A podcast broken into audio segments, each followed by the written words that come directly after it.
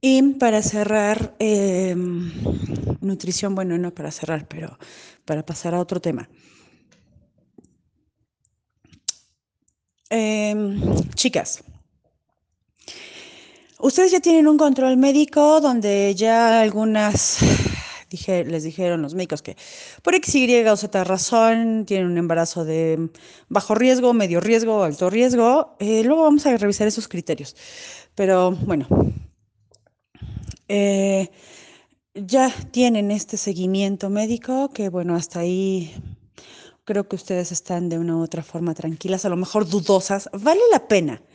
Vale la pena que aquí empiecen a mandar pues como sus dudas características en ese sentido y las podamos checar.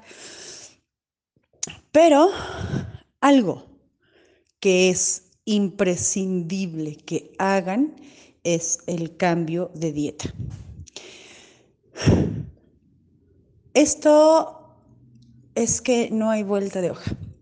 Tienen que hacerlo ya, sobre todo si están en este tercer trimestre. Muchas de ustedes ya están presentando síntomas curiosos. Les voy a poner un ejemplo. Bueno, varios ejemplos.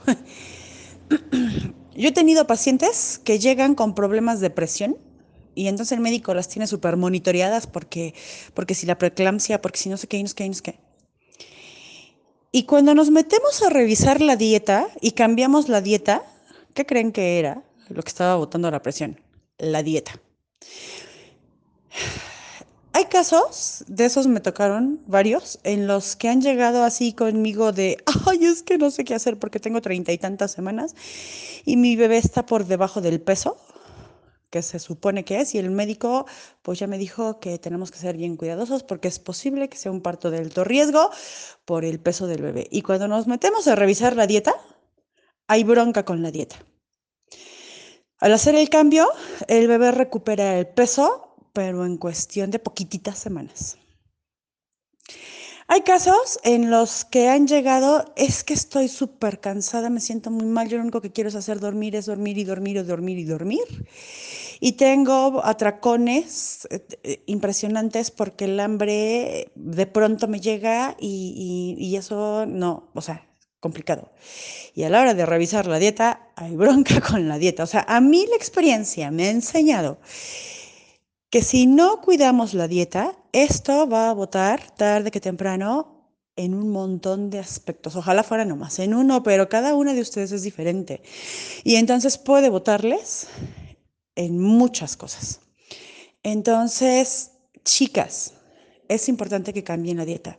Vayan con, bueno, no sé si con el médico. Hasta ahorita yo no he sabido que un médico de verdad les dé eh, una dieta adecuada, vayan tal vez con un nutriólogo, pero eso sí, eh, verifiquen que el nutriólogo tiene esta capacitación para, em, para, la gestación en general y la lactancia.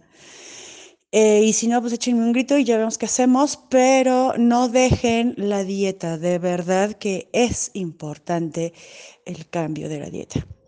Así es que aquí terminamos, bueno, dejamos no sé si terminemos, pero dejamos la información relevante en cuanto al aspecto nutrimental durante la gestación y la lactancia.